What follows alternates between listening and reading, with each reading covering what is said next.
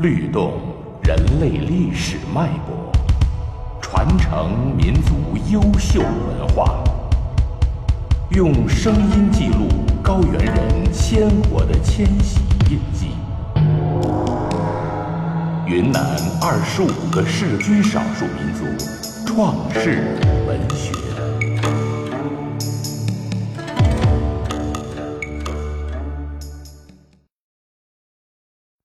景颇族创世文学介绍。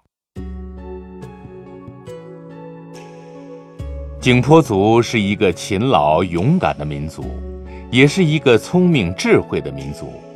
历史上，景颇族先民创造了独具民族特色的创世文学。景颇族的神话有不同类型，以开天辟地、人类起源、万物创造。民族形成为主要内容，主要作品有《人从哪里来》《人类诞生》《开辟神话》《冬瓜做人》《以土做人》《姐弟成亲》《鸟兽人种》《天地日月》《洪水神话》等。《人从哪里来》讲述的是，远古时天神造出了天地万物。唯独没有造人，他派老奶奶智同瓦来到地上，用泥土捏出人类。后来天上的黄龙和地上的黑龙打仗，闪电烧着大地，大部分人被烧死了。一对亲兄妹刚刚捏出来，智同瓦请来黑云降雨灭火，顿时大地一片汪洋。大鼓出不知飘到哪里去了，他走了九十九天，翻了九十九座山，才找到大鼓。他要谷内的两兄妹成亲繁衍人类。在神灵的暗示下，俩兄妹同意了。结婚那天，他们用黄梨树做新房，用树叶做盆碗，鸽子来帮煮饭，乌鸦来帮挑水。麻雀来帮端菜，山鸽子来唱祝婚歌，孔雀来跳舞祝贺。一年后，这对夫妻生下四男四女，这四男四女又结成了四对夫妻，生下很多后代，他们就是人类的祖先。开辟神话讲述的是。人和鬼的祖先彭干直伦、木张温顺，生下鸟和兽的祖先木人拉、叮当木战。他长大后生出了很多种子，他把会飞的种子撒到天上，变出了老鹰、蝴蝶、庆鸡、孔雀等。他把会走的种子撒向大地，地上便有了各种走兽。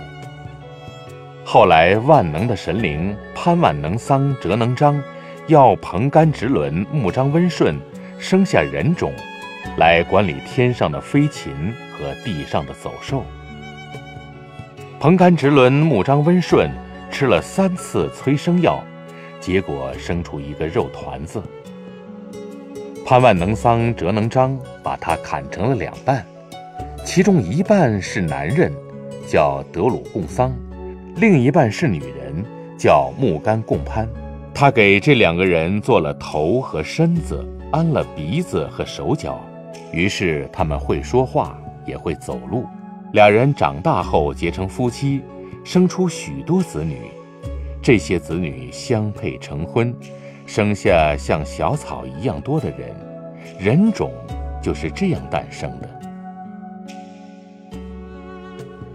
姐弟成亲讲述的是，远古洪水泛滥时，姐弟俩躲在皮谷里幸免于难。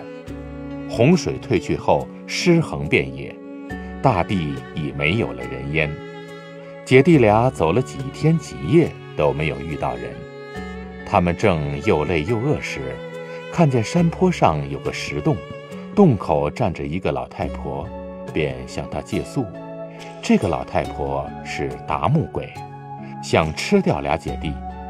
姐弟俩知道实情后，便慌忙逃走了。后来他们又遇到了管山的智同鬼，智同鬼心肠好，收留了他们。姐弟俩长大后，由智同鬼做主，成了亲，繁衍后代。景颇族的创世歌谣反复歌咏关注的，也与创世神话内容大致相同，主要歌咏天地开辟、人类起源、万物起源及洪水泛滥、人类再生和繁衍。重要作品是天地的形成、人类诞生、洪水泛滥、鸟兽人种、白天和黑夜。日月天地和白天黑夜等。日月天地和白天黑夜歌咏，远古时候天地朦胧混沌，全知全能的阳神能万拉和阴神能班古木战交合，生出了一个热水槽和一个冷水槽，这就是太阳和月亮。生出的太阳不够明，被放在热水槽里淬了一淬；生出的月亮不够亮，被放在冷水槽里泡了一泡。天空太冷清，地上太寂寞。能万拉的儿子智慧神潘瓦能桑瓦能章请求父母生出了天上的飞禽和地上的走兽。白天的名字。叫瓦让能退拉，黑夜的名字叫能星能瑞木战。他们一个希望世界永远是白天，一个希望世界永远是黑夜，为此纷争不已。全能的智慧神让他们一个一半。因为瓦让能退拉住在山顶，所以明亮的白天从山顶开始。能星能木站住在洼子，所以黑夜从洼子开始。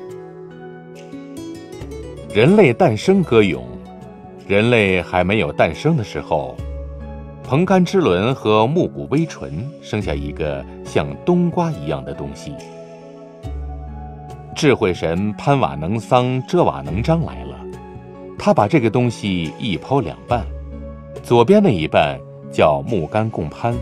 右边那一半叫德如共散，智慧神要他们做将来人类，并用斧子砍，长刀削，为他们造出了头发和鼻子，给他们安上眼睛和耳朵，让他们有了手脚，有了心肝肠肚，还为他们贴上了生殖器，让他们分出男女，然后对他们各吹一口气，他们就会说话了。他们就是早先出来的人类，是世间最早的男人、女人。创世史诗是景颇族创世文学最重要的部分，代表作品为著名创世史《木脑斋瓦》历史的歌。《木脑斋瓦》分序歌，第一章天地形成，第二章平整大地，第三章洪水。第四章宁冠度娶亲，第五章木脑来历等六大部分。史诗从开天辟地唱起，叙述了景颇族人民从远古时代到现代的发展演变过程。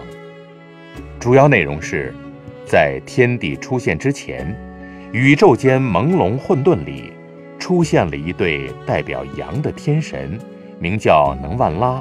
和代表阴的天神，名叫能班木战。他们创造了天空和大地，创造了日月星辰，创造了带给人以聪明才智的圣书。